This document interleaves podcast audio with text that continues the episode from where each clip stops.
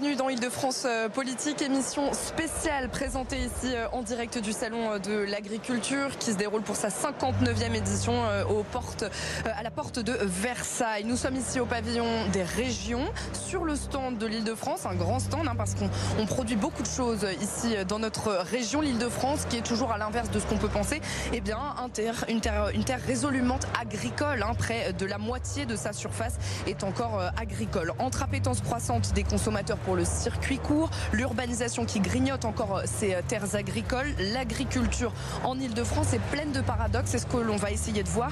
Les grandes cultures y étant toujours majoritaires alors que le maraîchage occupait une place de choix il y a encore un siècle et demi. La question du réchauffement climatique et des épisodes de sécheresse se pose aussi de plus en plus dans notre région alors que l'année 2022 a été particulièrement difficile pour certains éleveurs, certains agriculteurs. C'est aussi la question de l'installation de méga bassines dans notre région et notamment dans le Vexin. L'agriculture biologique qui ne représente qu'une part minoritaire des exploitations franciliennes récolte-t-elle suffisamment d'aide pour se maintenir? Toutes ces questions, on va y répondre avec euh, mes invités. Valérie Lacroute, vice-présidente de la région euh, Île-de-France en charge de l'agriculture et de l'alimentation. Bonsoir. Et nous serons aussi avec euh, Guillaume Lefort, vice-président de la Chambre d'agriculture et agriculteur en Seine-et-Marne. Bonsoir. Bonsoir. Philippe Dufour, éleveur bovin et président d'Interbev en Île-de-France, syndicat de la filière bovine, nous rejoindra au cours de cette émission pour témoigner de son quotidien également. Île-de-France Politique, c'est parti.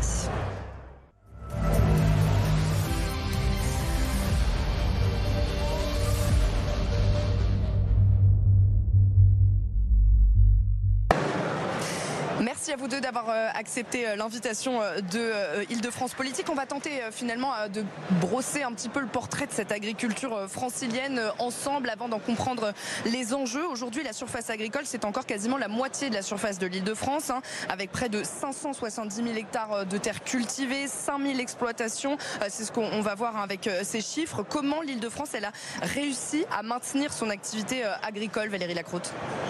Alors effectivement, vous avez bien fait de rappeler ces chiffres. On a plutôt tendance à imaginer euh, l'Île-de-France comme une terre euh, très urbaine.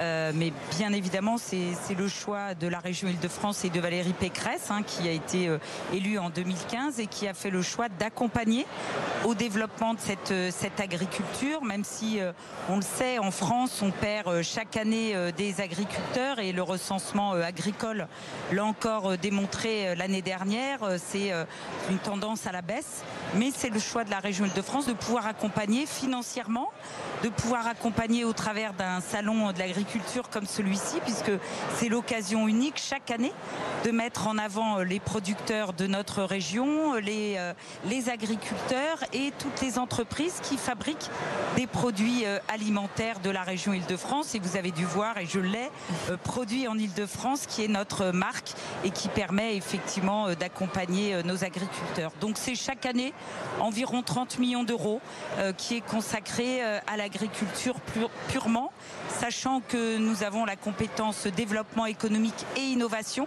au travers de laquelle nous aidons aussi euh, un certain nombre d'agriculteurs, on le reverra euh, tout à l'heure, mais euh, dans leurs investissements, dans la chambre d'agriculture. On va revenir à voilà, ces aides, on a une politique très large. On, va y revenir. Justement, Guillaume Lefort, dans quel sens est-ce qu'on va vers une diminution des terres agricoles ou au contraire, est-ce que, eh bien, avec la volonté des consommateurs de, consommer local, on va vers eh bien, une expansion de ces terres agricoles en Ile-de-France Alors, hélas, on va vers une diminution des terres agricoles. Par, ce qui est vrai, c'est que la seule variable d'ajustement euh, des différentes euh, évolutions, c'est que ce sont les terres agricoles qui diminuent.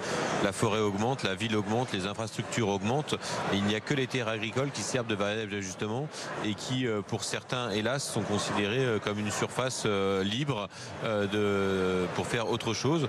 Donc nous, on est garant à la Chambre d'agriculture voilà, de sensibiliser à l'importance de maintenir une terre agricole présente en Ile-de-France. Pourquoi il y a autant de surfaces agricoles euh, en Ile-de-France, c'est bien parce qu'on a la chance d'avoir un terroir de qualité qui permet d'avoir une vraie production agricole.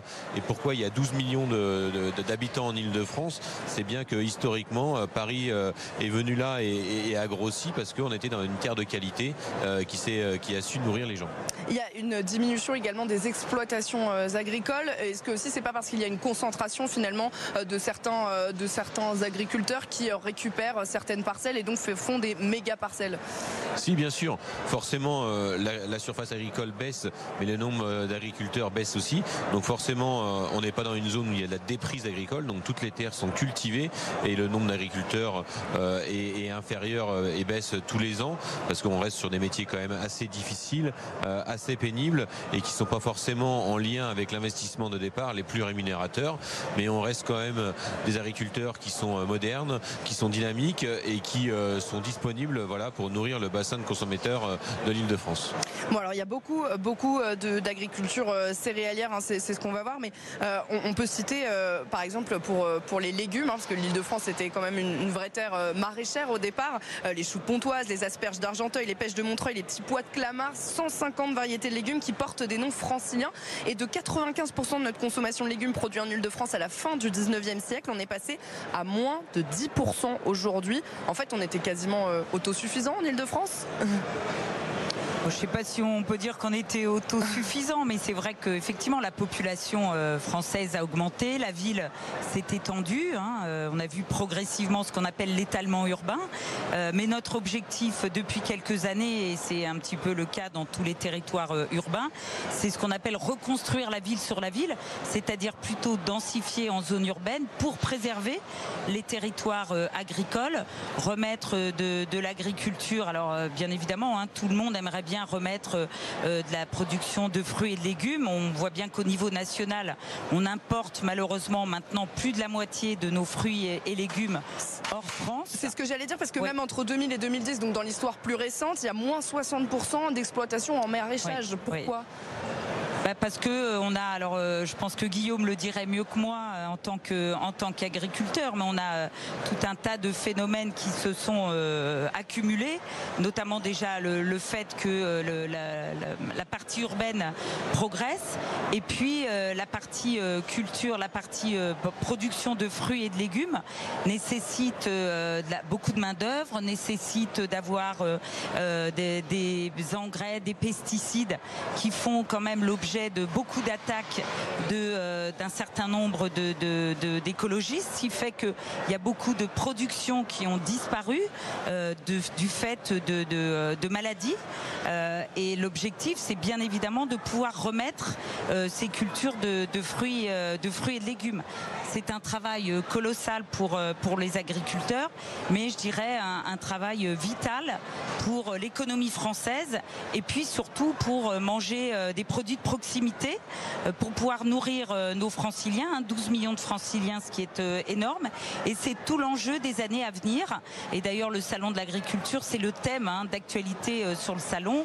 C'est la production, les circuits courts, la possibilité de d'avoir des productions françaises importantes pour éviter chaque année d'importer de plus en plus de produits étrangers.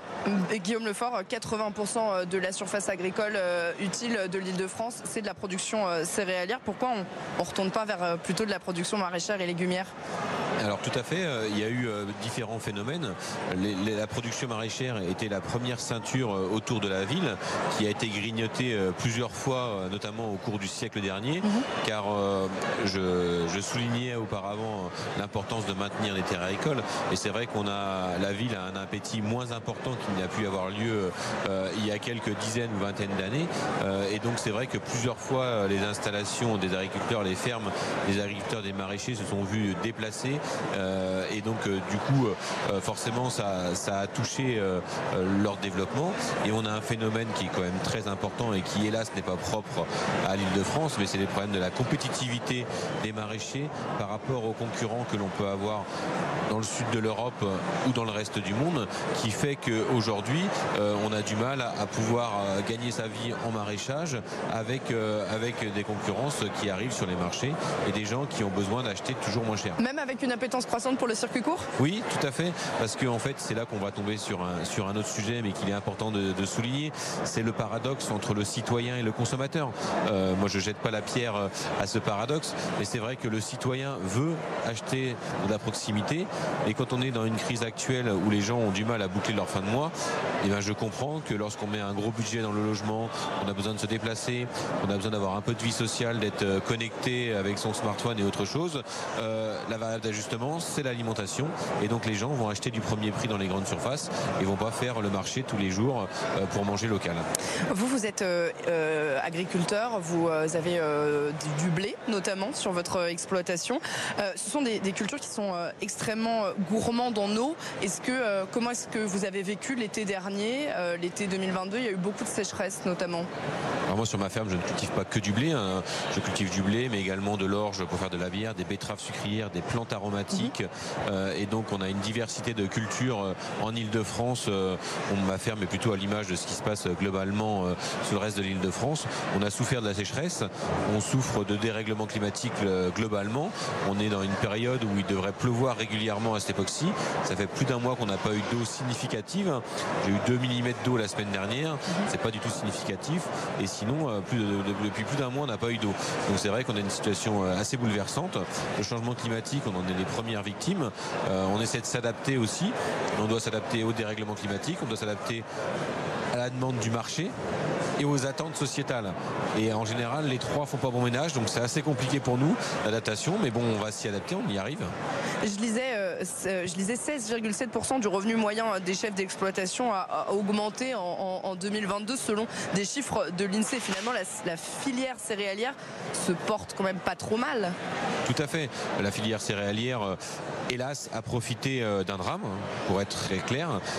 on a vu depuis quelques années la géopolitique, notamment des céréales, se déplacer vers l'Europe de l'Est, car l'Europe de l'Est est très compétitive et a décidé de prendre un certain nombre de marchés notamment euh, au nord de l'Afrique. Les, incidents, euh, enfin le drame qui se vit euh, en Europe de l'Est a bouleversé les marchés, a bouleversé les équilibres, a fait monter les prix de nos céréales et du coup on a réussi à pouvoir regagner de la compétitivité là-dessus. Mais à quel prix? Au prix de la guerre, donc ça c'est quand même dommage. Euh, et on a besoin donc de pouvoir continuer euh, à accompagner ces filières. On va devoir reconstruire aussi euh, des équilibres qui se font à l'échelle du monde entier. Et nos stocks stratégiques mondiaux sont au plus bas. Et donc ça aussi c'est source de problème. Si on continue dans les années de sécheresse, ça pourrait vraiment devenir dangereux, sachant que la population mondiale ne mange pas à sa faim. Je voudrais qu'on parle d'un sujet, hein, justement la question de l'installation d'une méga bassine dans le Vexin, hein, qui a fait beaucoup polémique. Valérie Lacroute, une méga bassine je vais le rappeler, hein, c'est un, réservoir d'eau sur une très large parcelle de terre qui se remplit d'eau de pluie l'été afin de créer un réservoir euh, l'hiver. Le problème, euh, selon euh, les opposants, c'est que tout ce qui va dans cette bassine, donc au fond imperméable, ne va pas dans les nappes phréatiques qui sont déjà en très mauvais état. Il est également prouvé qu'une partie de l'eau s'évapore puisqu'elle est stagnante. Est-ce que c'est un pansement sur une jambe de bois, Valérie Lacroute? Je ne sais pas si c'est un pansement sur une jambe de bois. C'est effectivement un sujet qui fait euh, beaucoup euh, parler, beaucoup euh, polémique. On n'est pas la région la plus impactée hein, par ces sujets des, de méga bassines. Oui, mais il est question d'une installation dans le Vexin. Oui, voilà. Mais voilà, ce qui, ce qui est important, enfin, c'est un sujet difficile, c'est un sujet sensible. Moi, je pense qu'il faut aborder effectivement ce sujet-là, mais surtout euh, se dire que si on veut euh, manger, si on veut que nos agriculteurs produisent, il faut de l'eau. L'eau, on le voit bien au travers de ce que nous disait euh, Guillaume il y, a, quelques instants, le manque de pluie depuis 30 jours, ce qui est beaucoup à cette période-là. Et c'est quand même à cette période-là qu'on reconstruit, qu'on remplit les nappes phréatiques pour l'été. Et donc il y a cette nécessité effectivement de, stocker de l'eau ou de mieux irriguer. De, prévoir et d'anticiper ces, problèmes d'eau. Alors, nous, à la région Île-de-France, on n'est on pas euh, favorable aux méga bassines. Mhm. notre sujet, c'est de se dire comment on peut accompagner nos agriculteurs pour qu'ils puissent avoir de l'eau au moment où ils en ont besoin.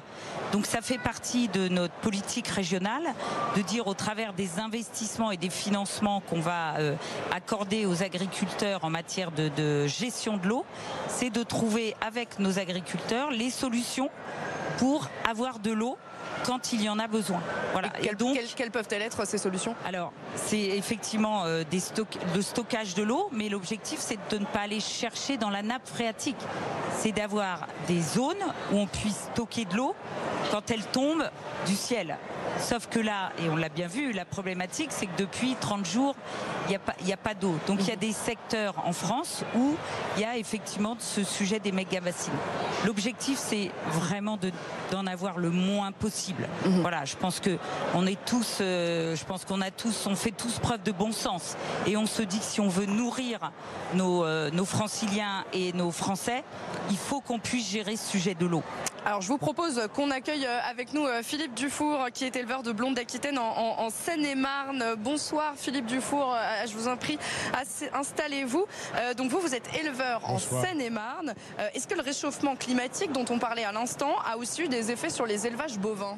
Tout à fait. En fait, on est très, inquiet également des changements climatiques. Cette sécheresse qui, qui depuis quelques années nous sévit un petit peu sur nos prairies. Il faut savoir qu'effectivement l'élevage bovin, comme des petits ruminants, ovins caprins, sont des ruminants et consomment de l'herbe.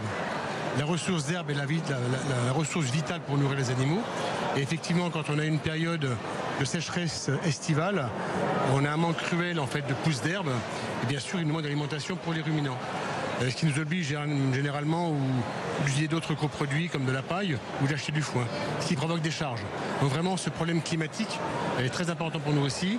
Euh, on a une pousse d'herbe généralement au printemps, avec un hiver qui normalement est humide, et ça on l'évoquait cette année. Euh, justement, on a une déficience également hivernale. Donc on espère avoir une pousse d'herbe au printemps. Et après, on est, voilà, on est un petit peu sous les pêtes de Damoclès. Quelles sont les aides dont vous pouvez bénéficier au niveau du gouvernement, au niveau des collectivités euh, locales Et on va y revenir justement. Alors les aides, en fait, on avait jusqu'à maintenant en fait, un fonds de calamité qui était euh, un fonds développé et dégagé par le ministère de l'Agriculture lorsqu'on avait des gros coups durs en termes de sécheresse ou aléas climatiques. Depuis cette année, en fait, on n'a plus ces, aides, enfin, ces aides ou ce, fonds qui est débloqué. Donc, on a incité en fait les éleveurs, comme les céréaliers, à utiliser en fait une assurance récolte, perte de récolte, euh, pour compenser, pour assurer effectivement à l'hectare un volume de production qu'on n'aurait pas. Le gros souci aujourd'hui et cette année malheureusement pour les prairies, euh, c'est qu'en fait on a un problème de, fixation et de repérage et de repère de, volume de perte d'herbe et on n'est pas tout à fait satisfait du calcul qui va être fait. C'est une, une vision satellite euh, et qui ne satisfait pas vraiment les éleveurs. Les céréaliers aujourd'hui ont une expertise sur le terrain. Donc ce qu'on veut, c'est effectivement on est une estimation de la perte de récolte sur le terrain parce que quand on est perché tout là-haut, c'est pas forcément de voir évident de voir effectivement le, volume de perdu ou par la coloration euh, euh, de, la, prise de vue quel est le volume d'air perdu? On, va, on va tout de suite évoquer l'agriculture biologique en, en Ile-de-France. On va voir notamment quelle est la tendance pour cette production. On va faire le point dans le focus d'Île-de-France politique avec Rémi Sanlis. Bonsoir Rémi. Euh, quelle est donc cette tendance pour le bio en Ile-de-France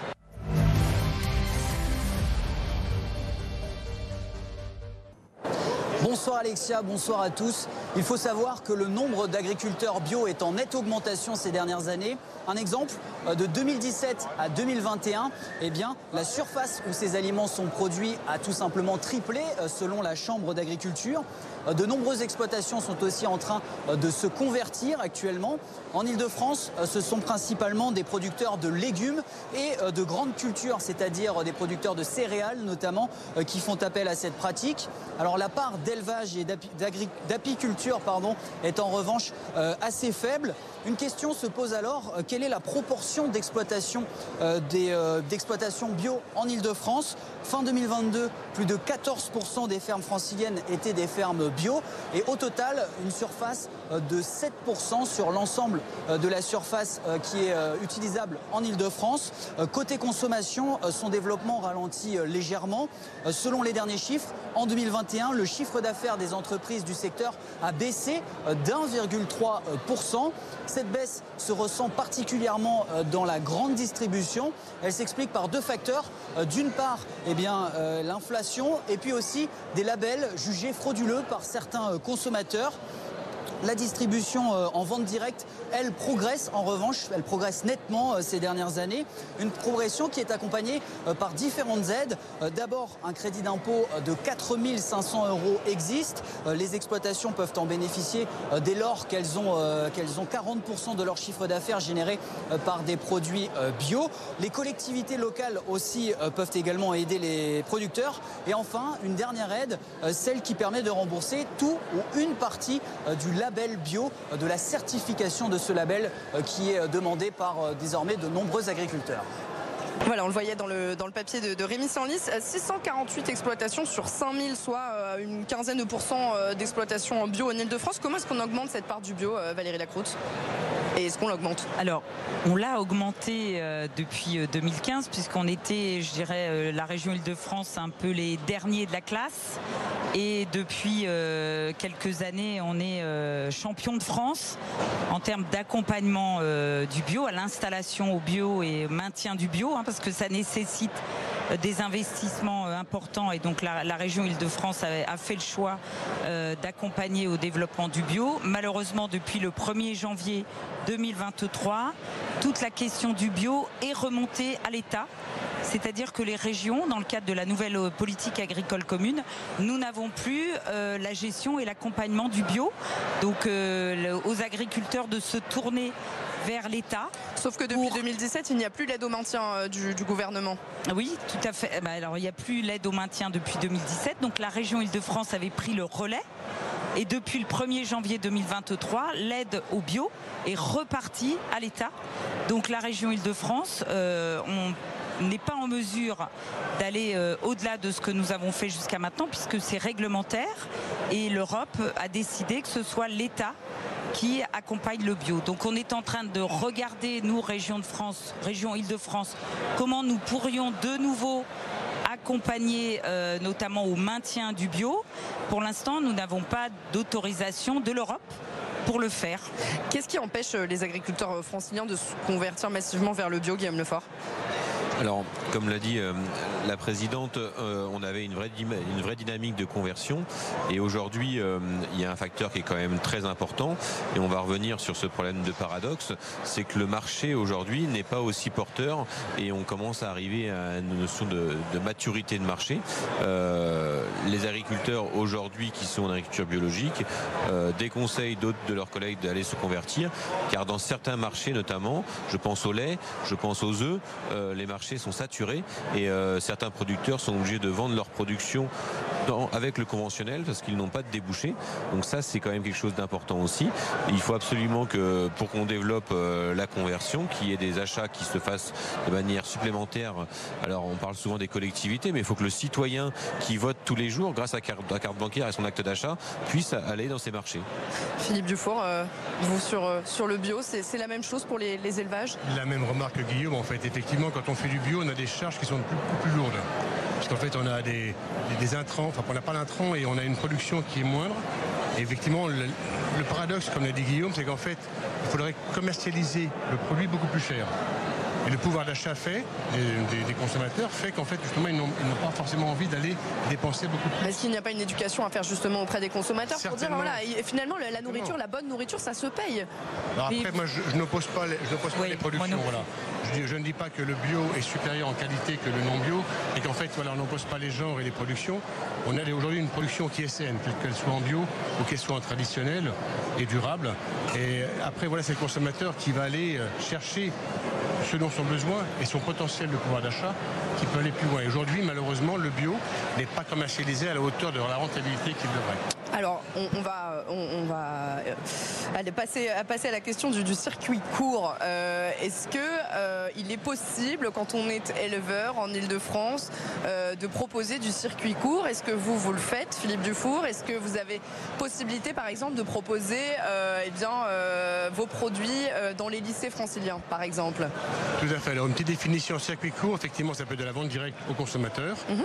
ou effectivement les circuits courts avec directement de l'éleveur en passant par intermédiaire, parce qu'en fait, il y a effectivement dans la chaîne de l'interprofession, il y a également des outils d'abattage, etc., qui sont obligatoires pour effectivement amener, apporter des carcasses et de la viande aux consommateurs.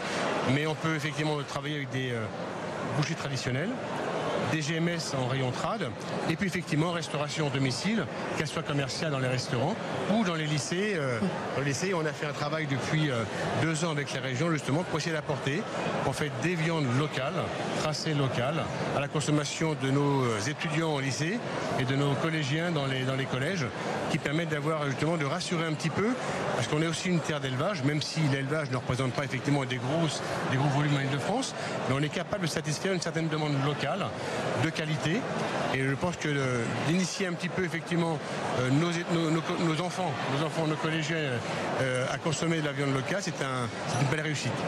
Alors j'ai une question aussi, si on vous a fait venir ici en tant qu'éleveur, agriculteur, Philippe Dufour, c'est aussi pour témoigner de la difficulté de, transmettre les exploitations.